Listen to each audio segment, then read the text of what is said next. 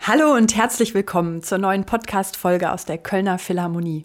Ich bin Kathi Knees und ich schaue hier auf meinem Computerbildschirm schon in zwei freundliche Gesichter, denn heute unterhalte ich mich gleich mit zwei tollen Frauen. Die haben nicht nur einen, sondern quasi sämtliche Rhythmen im Blut. Sie sind Schlagzeugerinnen, Musikvermittlerinnen und darüber hinaus auch noch Schwestern. Herzlich willkommen, Jessica und Vanessa Porter. Hallo. Hallo, hi. Hallo ihr zwei. Was ich mich gefragt habe, muss man eigentlich als Schlagzeugerin auch irgendwie gut in Mathe sein, um die komplexeren Rhythmen zu verstehen oder so ein richtiges Gefühl fürs gute Timing zu haben? Ich glaube nicht. Nee, das würde uns zumindest ähm, dann in diesem Beruf äh, ziemlich schnell disqualifizieren, glaube ich. ähm, natürlich hast du recht, das hat auf jeden Fall auch viel mit Mathe in dem Sinne oder Zahlen, Strukturen ähm, zu tun. Aber das löst man oder das versteht man dann doch meistens musikalisch und nicht durch irgendwelche Rechenaufgaben. Dass es grooved und dass man das Gefühl hat, wow, was für ein Timing, was für ein, was für ein gutes Gefühl fürs Timing.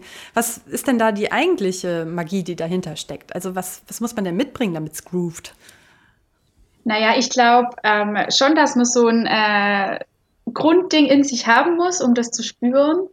Aber ähm, letztendlich, glaube ich, kann jeder grooven. Und darauf freuen wir uns auch ähm, in unserem Konzert, dass wir alle im Saal zum Grooven bringen. als, als Schlagzeugerin ist das ja anders, als wenn man jetzt Geige oder Cello spielt oder so wie ich zum Beispiel Kontrabass, dann hat man, stellt man sich auf ein Instrument ein, das man übt und man ist immer wieder mit diesem einen Instrument beschäftigt und setzt sich damit auseinander. Aber als Schlagzeugerin hat man so viele verschiedene Instrumente, die man spielt, auch mit ganz unterschiedlichen Spieltechniken. Hat man trotzdem ein Lieblingsinstrument?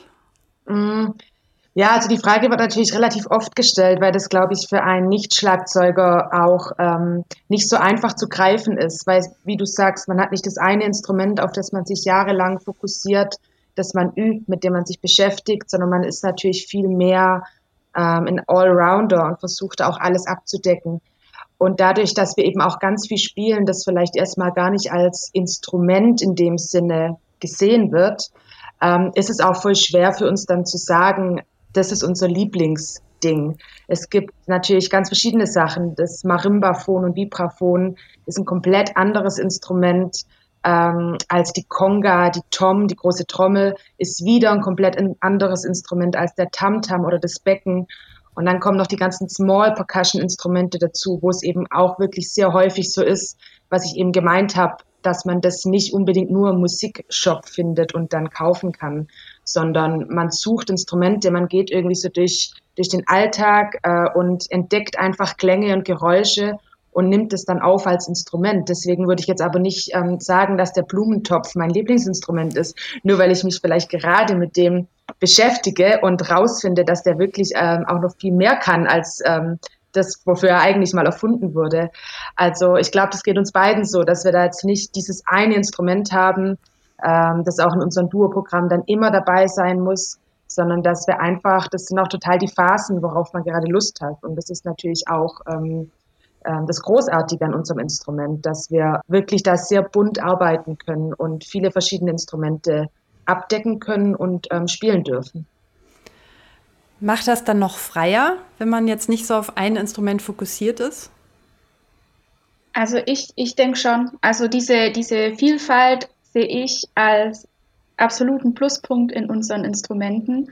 Und es ist ja tatsächlich auch so, dass es ähm, immer mehr Werke gibt, wo man auch öfters mal frei gestalten darf, auf welchem Instrument man das jetzt spielen darf und wo es einem gut gefällt und sozusagen da ähm, selber kreativ sein darf und einfach auszuprobieren. Und es ist ja so, dass auch immer neue Instrumente oder Alltagsgegenstände dazukommen, so dass es eigentlich äh, eine unendliche Vielfalt an Instrumenten gibt. Und das ist schon. Ja, ich denke, das ist auch so ein bisschen Fluch und Segen in einem, weil natürlich mhm. auch der Schlagzeuger oder die Schlagzeugerin immer der oder diejenige ist, ähm, die dann so die fehlenden Klänge irgendwie abdeckt. Und dann hat es ganz oft wirklich auch gar nichts mehr mit dem zu tun, was wir ähm, gelernt haben, studiert haben oder was wirklich unser ähm, Feld ist, sondern es wird dann oft auf uns ähm, abgewälzt, sage ich mal. Wir brauchen hier noch einen Klang, der soll so oder so klingen, was manchmal super anstrengend ist, weil wir dann äh, irgendwie wie so eine Spinne mit acht Beinen oder sechs Beinen, ich weiß gar nicht, wie viele Beine hat eine Spinne,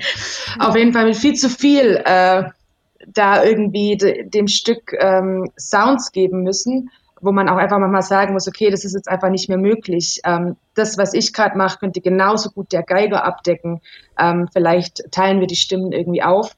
Aber natürlich, wie Jesse auch sagt, ähm, hat es eine enorme Freiheit. Und ähm, ich glaube, für uns beide ähm, käme auch nichts anderes in Frage, sich da auf ein, ein bestimmtes Instrument zu fokussieren. Das gibt es natürlich auch bei uns Schlagzeugern, Jazz-Vibraphonisten, die dann wirklich das Vibraphon als ihr Instrument haben. Ähm, aber da sind wir glaube schon so lang auch irgendwie in dem Prozess, dass es ähm, jetzt wirklich schwer wäre zu sagen, wir machen jetzt nur noch ein Programm für Marimbafon und Vibraphon und lassen alles andere weg. Ihr seid ja manchmal schon an einem Instrument wie so eine achtarmige Spinne, achtbeinige Spinne unterwegs, wenn ich mir angucke, dass ihr so viele verschiedene Schlägel gleichzeitig in der Hand habt. Das ist äh, so als Streicherin völlig faszinierend, die Vorstellung, dass das, also wie das funktioniert. Und ich stelle mir das als eine so große Herausforderung äh, vor, verschiedene Schlägel zu haben. Dann ist das Instrument ja auch nicht das kleinste. Also es, ne, die Wege, die man da zurücklegt, die muss man dann auch irgendwie im Griff haben. Empfindet ihr das so, dass, das, dass die Schlägel dann wie so eine Verlängerung der, der Hände sind oder wie fühlt sich das an? Ja, ich würde schon sagen, dass die ähm, Schlägel eine Verlängerung zu unseren Fingern und zu unseren Armen sind, weil wir ja eben ähm, im Unterschied zu ganz vielen anderen Instrumenten nicht direkten Kontakt mit unserem Instrument haben, wenn wir äh, die Stöcke in der Hand haben. Also ein Pianist hat ja direkt die Hände auf den Tasten und bei uns ist es halt, ist der Stock quasi die Verlängerung und äh, manchmal ist es schade, dass man nicht das Instrument direkt ähm, spüren kann. Aber manchmal wünscht man sich auch, also wir spielen ja viel Repertoire äh, mit jeweils vier Schlägeln. Dann hat jede zwei Stöcke in der Hand, in einer Hand. Und manchmal wünscht man sich noch so einen dritten oder einen vierten, wie äh, die Pianisten, dass man noch ein bisschen äh, mehr Töne abdecken kann. Aber das ähm, wäre dann tatsächlich für die Finger zu komplex. Musikalisch nicht machbar. Ja, genau. Und dann ist ja auch Schlegel nicht gleich Schlegel, oder? Also ich glaube, da gibt es ja auch so viele verschiedene Möglichkeiten, was den Bezug angeht. Dick oder dünn, hart oder weich, wie auch immer, mit was für einem Material bezogen. Ist, macht das tatsächlich dann die Klangerzeugung aus? Also äh, probiert ihr da wahnsinnig viel rum, bis ihr denkt, ah, okay, das ist jetzt für dieses Stück genau der richtige Schlegel oder ist das auch vorgegeben? Mm, es ist teilweise vorgegeben, es steht irgendwie Hard Mallet oder, äh, oder Soft Mallet, aber da gibt es ja dann auch noch hundert verschiedene Variationen von diesem Soft Mallet. Ähm, also ist ein ganz, ganz großer Unterschied. Die, ähm, das Holz quasi oder die Schläge bestehen entweder aus Holz oder aus Rattern. Und das ist schon, da spaltet sich schon die Schlagzeugwelt in zwei Gruppen. Das Rattern ist halt äh, viel nachgiebig nachgiebiger und das äh, gefällt vielen gut. Wir persönlich ähm, spielen viel Holz und dann ist der Kopf, kann entweder aus Holz oder Kunststoff oder Gummi sein, so dass eigentlich jeder Schlägel ganz, ganz individuell ist und auch nach einem Jahr völlig anders klingt, wie wenn man ihn neu gekauft hat. Also mhm. das ist schon auch, ein großer Prozess, die richtige Wahl zu treffen. Genau. Und, und mit der, mit der Klangerzeugung ist es schon so, dass, glaube ich, 80 Prozent der Schlägel selber ausmachen. Aber ganz so einfach ist es auch nicht, dass man sagen kann, ähm, das Instrument klingt jetzt so super gut, weil ich einen ganz tollen Schlägel in der Hand habe. Also die anderen 20 Prozent sind dann schon, wie halte ich den, wie spiele ich das. Ich kann natürlich mit einem harten Mallet nicht einen super weichen Klang erzeugen, auch wenn ich der beste Spieler oder die beste Spielerin bin, weil das einfach nicht geht. Aber man kann da schon noch ähm, ganz, ganz viele Unterschiede machen und das ist auch oft das, was, ähm, was vielleicht auch ein bisschen unterschätzt wird bei uns Schlagzeugern. So, wir haben einfach die Sticks in der Hand und dann legen wir los und dann klingt es so. Aber ähm, es ist schon sehr viel Arbeit, auch den Mallet quasi als Fingerersatz zu nehmen. Also das ist ja unser, das ist ja ein Stück von unserem Körper, den wir da übertragen dann. Ja, es ist nicht nur, dass man draufhaut und los geht's, mhm. sondern äh, da steckt viel mehr dahinter, dann auch viel mehr Facetten, als man sich wahrscheinlich so vorstellt. Ja. Und was ich auch verblüffend finde, wenn man euch beim Spielen sieht, ist, dass das so tänzerisch aussieht. Also viel weniger, sagen wir mal, perkussiv sportlich, sondern tatsächlich so, so fließende tänzerische Bewegungen. Was würdet ihr sagen, was für eine Rolle euer Körpergefühl beim Spielen spielt? Alles. Also ähm, das ist uns beiden auch unglaublich wichtig, dass wir da mit dem, mit dem ganzen Körper auch reingehen in das Instrument und in das Stück. Und wie du sagst, manchmal lässt sich es auch nicht vermeiden, wenn man einfach große Distanzen hat, wo man sich bewegen muss. Ähm, aber es gehört schon dazu, wie, wie der Rest von meinem Körper sich auch gerade fühlt. Man merkt es auch und das wird jedem Musiker und jeder Musikerin auch so gehen, wie der Körper gerade, ähm, wie er sich fühlt, so kann ich das Gefühl kann ich meinem Instrument geben. Und das ist bei uns natürlich vielleicht noch ein bisschen stärker, weil wir einfach wirklich ständig in Bewegung sind. Aber ähm, es ist absolut wichtig, ähm, dass man das auch lernt. Natürlich vor 15 Jahren hatten wir das auch noch nicht, dieses Gefühl, beziehungsweise sich auch so zu zeigen. Es ist ja auch, wie du sagst, teilweise ein, ein, Tanz, den man da irgendwie macht und man muss auch ein bisschen lernen, wie man sich dann auch präsentiert auf der Bühne. Das ist einem vielleicht als 14, 15 16-jähriges Mädchen ähm, ähm, kommt es noch nicht so natürlich aus einem raus. Das ist auf jeden Fall auch ein Prozess, ähm, da den Körper zu finden. Und uns ist es aber total wichtig und es kommt auch bei uns mittlerweile super natürlich raus und uns freut es dann auch immer, wenn das Publikum nach unseren Konzerten sagt, dass es auch äh, irgendwie schön war anzusehen, dass nicht nur die Musik toll war, sondern dass man das gespürt hat in unserem Körper, die Musik. Ja, ich glaube auch, wir haben das tatsächlich eigentlich nie ähm, abgesprochen, aber man merkt natürlich die Entwicklung von einem selber und dadurch, dass wir Schwestern sind und schon immer eigentlich zusammen spielen, gleicht sich dann natürlich auch äh, die Bewegung so ein bisschen an. Ja. ja. Euer ganzes Elternhaus war ja überhaupt geprägt auch vom Schlagzeugspielen. Euer Vater ist auch Schlagzeuger und ihr hattet zu Hause im eigenen Haus eine Schlagzeugschule. Was sind so eure frühesten Erinnerungen an das Schlagzeug? Wie habt ihr das als Kinder wahrgenommen? Na, als, als ähm, junges Mädchen oder als junge Mädchen für uns war das natürlich ein Paradies. Da war der Keller voller Schlagzeuge und es waren immer Musiker im Haus und es waren immer Ensembleproben oder Bandproben und auch wenn wir dann die Hausaufgaben gemacht haben, hat man trotzdem noch irgendwo einen Rhythmus gehört und ähm, am Wochenende waren wir unterwegs mit unserem Vater, wenn er ein Bandkonzert hatte das war schon, also. Es war immer, also es war natürlich immer alles voll, ne? Also wenn wir morgens, wir hatten teilweise morgens vor der Schule dann noch Unterricht beim, bei unserem Dad, weil der ein super, super beschäftigter Musiker war und ist und wir eben nicht dieses einmal in der Woche Unterricht hatten. Das heißt, wir wurden immer irgendwo dazwischen gedrückt, der Unterricht oder am Sonntag dann. Und dann ging es vor der Schule los. Entweder hatten wir Unterricht oder der Papa hat geübt. Dann kamen wir von der Schule und es war schon Unterricht, weil eben die Schlagzeugschule von unserem Vater in unserem Haus ist. Also es ist so natürlich getrennt in Wohnbereich und Schlagzeugschule, aber es ist doch, doch eigentlich eins. Und abends waren die Bandproben und wie Jessie sagt, am Wochenende die Konzerte. Also da war schon immer was los. Und ähm, ich glaube, dass wir, oder ich bin mir nicht sicher, ob wir den Weg jetzt so gefunden hätten für uns, ähm, wenn wir das nicht gehabt hätten als Kind. Aber ja, also es gab natürlich auch schöne und weniger schöne Momente. Wenn du da mit Freunden gern spielen würdest und da ist die ganze Zeit äh, irgendwie Halligalli daheim, wünscht man sich vielleicht auch irgendwie äh, äh, keine Schlagzeugschule in, dem, in den eigenen vier Wänden, so als Kind. Aber im Großen und Ganzen sind das glaube ich, echt größtenteils schöne Erinnerungen, die wir da auch ja, haben. Ja. War das denn für euch dann trotzdem eine ganz bewusste Entscheidung, auch diesen Weg zu gehen, oder hat sich das einfach so ergeben?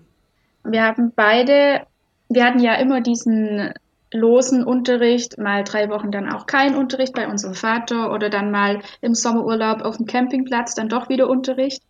Aber ähm, unseren ersten richtigen Unterricht hatten wir beide tatsächlich erst auf dem Klavier, weil Natürlich hat jeder damit gerechnet, ja, ähm, natürlich die Mädels, die werden auch trommeln, weil ihr Vater trommelt ja auch. Und dann waren wir da erst so ein bisschen rebellisch. Nee, wir machen jetzt was ganz anderes. Aber letztendlich war die Versuchung und die Verlockung dann doch zu groß, dass ähm, wir haben beide noch lang äh, Klavier gespielt oder auch während dem Studium noch, aber dann war der Fokus natürlich immer mehr auf dem Schlagzeug und dann natürlich auch ähm, die harmonischen Schlagzeuginstrumente wie Marimbaphon und Vibraphon, die dann relativ schnell dazu kamen. Aber wir hatten nie so die Phase, die wir natürlich auch bei unseren Freunden und Freundinnen beobachtet haben, so Schule fertig, was jetzt? Ähm, und total die krasse Findungsphase oder, oder Pause machen, sondern wir waren schon, während der Schule haben wir auch schon ein bisschen unterrichtet, um uns auch ein bisschen Taschengeld fürs Studium äh, zu verdienen. Mhm. Äh, dann sind wir eigentlich direkt nach Stuttgart und haben studiert. Also wir hatten tatsächlich diese Pause, die ich eigentlich total super finde, ähm, für 17-, 18-Jährige einfach ein Jahr auch mal wegzugehen und die Welt äh, von der anderen Seite zu sehen und nicht äh, so schön und toll, wie wir sie hier ja tatsächlich haben. Finde ich eine super Idee. Kam für uns einfach nie in Frage, weil es weil wir dieser Leidenschaft, die wir damals schon hatten, auch keine Pause jetzt aufzwingen wollten. So, es war einfach schon es war schon klar eigentlich dann, mhm. so zumindest in dem 16, 17, 18-jährigen Alter, ja. Also zusammen gespielt habt ihr ja eigentlich immer, seit, seit ihr denken könnt, aber seit 2009 gibt es auch das Duo Porter. War, warum, hat, warum hattet ihr das Bedürfnis, dann euch nochmal wirklich richtig offiziell auch als Duo zusammenzutun? Ja, also es war tatsächlich so, dass wir immer wieder in größeren Formationen zusammen gespielt haben. Und ähm, 2009 habe ich dann die Aufnahmeprüfung in Stuttgart gemacht. Also ich bin zwei Jahre älter als meine Schwester Vanessa. Und das war das letzte Mal, als wir bei dem ähm, Jugendwettbewerb Jugend musiziert mitmachen konnten. Und dann haben wir gesagt, hey komm, jetzt machen wir das als Duo. Warum eigentlich nicht? Wir spielen total gern zusammen und wir können jeden Tag proben, weil wir im selben Haus wohnen. Und dann lass uns das doch machen. Und das hat uns dann so viel Spaß gemacht, dass es eigentlich von da an klar war, dass wir das fortführen wollen als Duo und das auch während dem Studium gemacht haben und auch nach dem Studium. Und ja, es macht uns nach wie vor Spaß, zusammen zu spielen. Wenn das ganze Leben so gefüllt ist von Klängen, von Musik, was für eine Rolle spielt die Stille für euch? Gibt es auch Momente, wo ihr die Stille ganz bewusst sucht und das dann genießt? Braucht ihr das? Total. Also ähm, kann jetzt nur für mich sprechen, aber ich glaube, dass es ähm, bei dir, Jessie, wahrscheinlich ganz ähnlich ist. Ähm, ich bin überhaupt niemand, der erstmal heimkommt und irgendwie ähm, die CD reinschmeißt oder ähm, Spotify anmacht und erstmal ähm, Musik braucht. Ich höre auch kaum Radio oder wenn ich, ich wir haben natürlich lange Autofahrten äh, oft und ich genieße es total, wenn es da dann einfach ruhig ist. Also es gibt natürlich auch viele KollegInnen bei uns, die ähm, tatsächlich ständig Bescheid werden wollen und müssen und das brauchen, wie so, wie so eine Droge für den Alltag, aber außerhalb von der Musik mag ich es total ruhig und still und aber auch in der Musik ähm, versuchen wir schon auch in unserem Programm immer wieder auch für das Publikum ähm, so ein bisschen das Ganze zu entschleunigen, weil ähm, unsere Konzerte sind nicht davon geprägt, dass das ein großes äh, Feuerwerk ist, das von eins nach zwei und drei nach vier durchgehämmert wird und ähm, genau, sondern wir versuchen da einfach für uns auch eine schöne Balance zu finden und Stille ist natürlich ist natürlich super wichtig und wird natürlich auch total unterschätzt in dem ganzen äh, beschleunigten Alltag, den wir ja alle haben. Und wenn die Leute auf unser Konzert kommen, äh, dann kommen die das in ihrer Freizeit und ähm, glaube ich, wollen dann auch nicht irgendwie zwei Stunden durchbeschallt werden. Und genau, das ist so unsere Idee, glaube ich, von Konzerten und wie wir es, glaube ich, auch privat für uns einfach handhaben. Mhm. Jetzt steht natürlich immer wieder auch so im Vordergrund, ähm, ah, die beiden sind Schwestern, die Porter-Schwestern und die haben zusammen Duo, die trommelnden Schwestern. Ist das für euch überhaupt Thema, habe ich mich gefragt. Also denkt ihr, wenn ihr zusammen spielt, probt, auftretet, denkt ihr zwischendurch überhaupt mal, ach ja, das ist ja meine Schwester? Oder spielt das in irgendeiner Form für euch tatsächlich eine Rolle, so wie es für die Außenwelt eine Rolle spielt? Ähm, also ich denke da nicht so viel da. Die ähm, Vanessa ist natürlich meine allerengste Bezugsperson, weil wir uns einfach schon ein Leben lang kennen.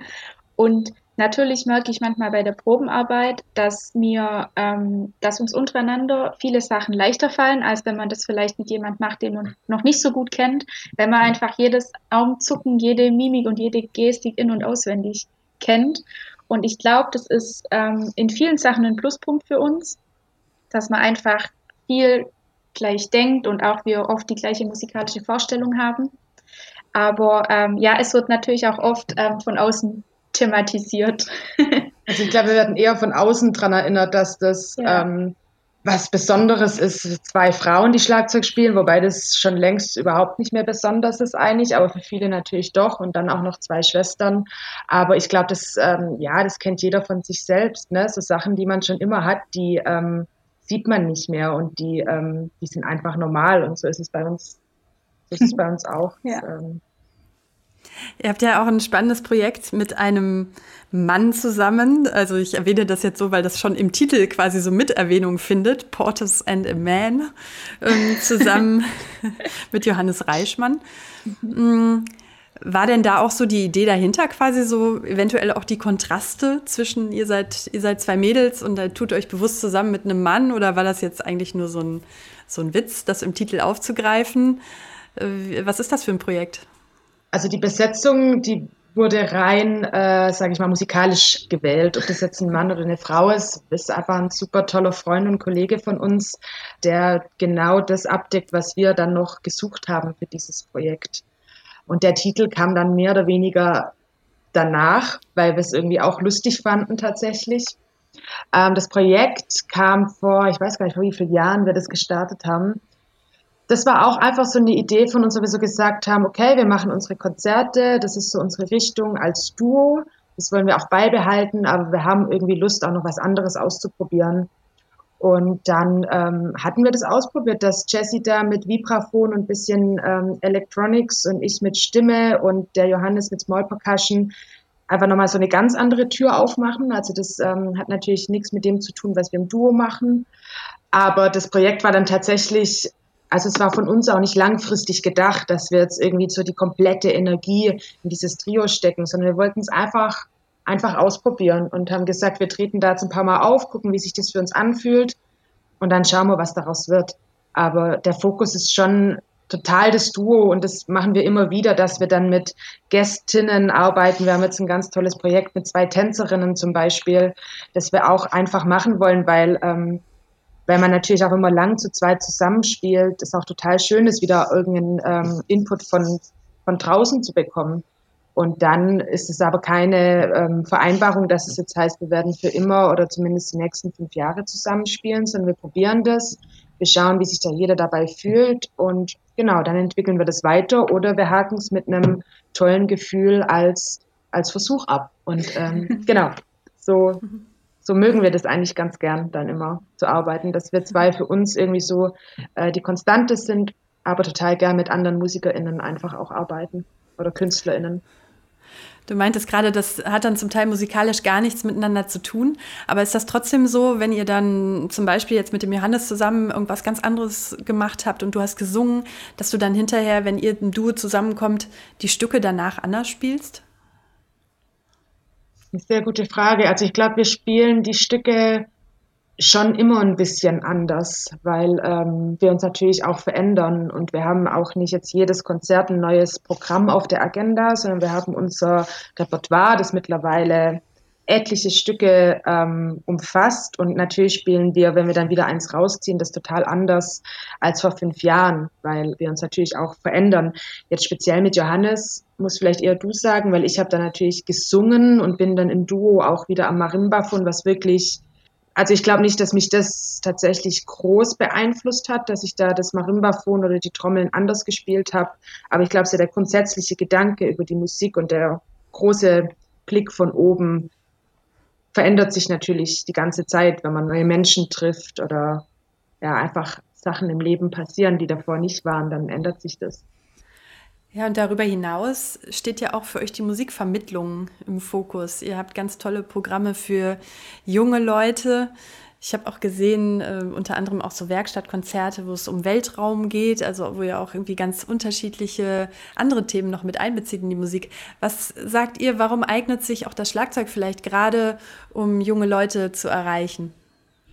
Also uns ist es natürlich generell in ein ganz großes Anliegen, mit, der, mit den nächsten Generationen in Kontakt zu treten. Und wir haben das total ähm, gern, diese Genres auch zu vermischen. Genauso wie wir jetzt dieses Kinderkonzert, was du ähm, angesprochen hast, zum Beispiel in einem Planetarium machen. Und da gibt es davor noch einen Astronomie-Workshop. Und wir machen das ganz, ganz so, dass wir ähm, den Kindern die Info geben vor unseren Workshops.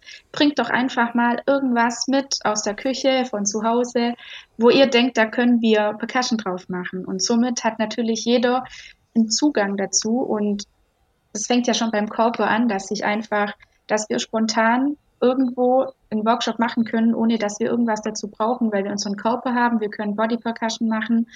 Und gerade Rhythmen sind ja eigentlich der Ursprung von jeder Musik. Und ich denke, deswegen eignet sich, sich das super. Mhm. Würdet ihr denn sagen, dass einem so ein Rhythmusgefühl grundsätzlich einfach in die Wiege gelegt wird? Ist das, hat das jeder Mensch in sich oder muss man schon ein gewisses Talent dafür haben und das kann man dann halt irgendwie, wie jetzt in eurem Fall, irgendwie perfektionieren? Also ich glaube tatsächlich nicht, dass es jeder im Körper hat, beziehungsweise wir wissen das natürlich auch mittlerweile, weil wir ähm, zum Beispiel auch mit den Kindern, die wirklich auch noch ähm, da total naiv in die Workshops kommen, oder naiv ist das falsche Wort, aber total ähm, unvoreingenommen. unvoreingenommen, genau und man erstmal total die Basic-Übungen macht und man dann sofort sieht, wer tut sich denn jetzt leicht, irgendwie auf, dem, auf der Stelle zu laufen und nur jeden dritten Schlag zu klatschen oder sowas. Das fängt ja wirklich mit so ganz, ganz einfachen Übungen an. Und ich glaube, manche Dinge kann man tatsächlich leider nicht lernen. Das ist aber wie in jeder Kunstrichtung so. Ich glaube auch, dass man, wenn man bildender Künstler ist oder wenn man Tänzerin ist oder wenn man Schriftsteller ist, dass einem da so ein gewisse eine gewisse Neigung dazu, dass man die, glaube ich, einfach braucht von Anfang an und dass man die auch nicht lernen kann. Und dann kann man, wenn dann das Material aber da ist, das natürlich ähm, bis zur Perfektion ausarbeiten. Aber ohne, ohne die Grundbasis, glaube ich, ist es, ist es sehr schwer, das alles mit Übung ähm, zu erreichen kennt man ja auch aus dem eigenen Freundeskreis. Also jeder kennt das, wenn man zusammen tanzen geht, gibt's halt manche, die sehen super aus, wenn sie tanzen und bei anderen denkst du, ja, okay, also ähm, wenigstens macht's Spaß. und ähm, so ist es halt, ist auch nicht schlimm, aber ähm, so hat halt jeder Mensch so ein bisschen seine Stärken und Schwächen. Absolut, ja. Das Programm, mit dem ihr am 3. April hier in der Philharmonie zu Gast seid, das heißt Der beste Rhythmus der Welt. Ja, wie äh, hört er sich denn an, der beste Rhythmus der Welt? Das wissen wir jetzt auch noch nicht. Wir sind dabei, das rauszufinden. Wir machen eine kleine Weltreise auf alle Kontinente und probieren afrikanische Rhythmen, Bollywood-Rhythmen, asiatische Rhythmen, alles auf, aus und ähm, schauen dann mal, was uns und auch dem Publikum am besten gefällt. Wir sind schon super gespannt. Genau. Ich glaube, am Ende entscheiden das auch gar nicht wir zwei, was der beste ja. Rhythmus ist. Oder jeder für sich selbst. Genau, guck mal, was die Kids so dazu sagen. genau. Macht eine gute Schlagzeugerin denn auch aus, dass man immer Lust am Experimentieren hat? Ja, natürlich. Also das ist das, was wir vorhin auch ähm, kurz angesprochen hatten, diese, diese Vielfalt an, an Möglichkeiten, die wir haben. Das, das kommt ja auf uns zu. Und zum Beispiel bei einem anderen Instrumentalist, der muss sich da vielleicht selbst dafür manchmal motivieren, um äh, neue Experimente zu wagen und auszuprobieren. Und bei uns ist es mehr oder weniger täglich Brot. Und deswegen gehört es dazu. Und ähm, ich glaube auch, dass es den meisten äh, SchlagzeugerInnen total viel Spaß macht und dass sie auch deswegen das Instrument gewählt haben generell ist es, glaube ich, so, dass wir da eine große Freude dran haben. Jessie ist zum Beispiel eine ganz tolle Köchin und experimentiert da die ganze Zeit. Und ich glaube schon, dass das so das eine und das andere total zusammenhängt, ob man ähm, da der Typ dafür ist, der das gern ausprobiert, Neues und vielleicht auch das Risiko eingeht, dass es ähm, schief geht. Oder ob man eher der Typ ist, der so ähm, das alte Bekannte fährt und ähm, weiß, dass da auf jeden Fall alles gut gehen wird. Mhm. Ja, die Lust und die Freude am Spielen, die transportiert sich auf jeden Fall, wenn man euch beim Spielen sieht und auch wenn, man, wenn ich jetzt mit euch spreche. Es war mir eine große Freude, euch hier zu Gast zu haben und ich bin auch schon sehr gespannt auf das Konzert und wünsche euch bis dahin noch fröhliches Weiterexperimentieren. Vielen, vielen Dank. Danke, Danke dir. dir. Alles Gute. Ja, das war wieder eine Folge vom Podcast der Kölner Philharmonie. Ich bin Kathi Knees und sage Tschüss und bis bald. Thank you.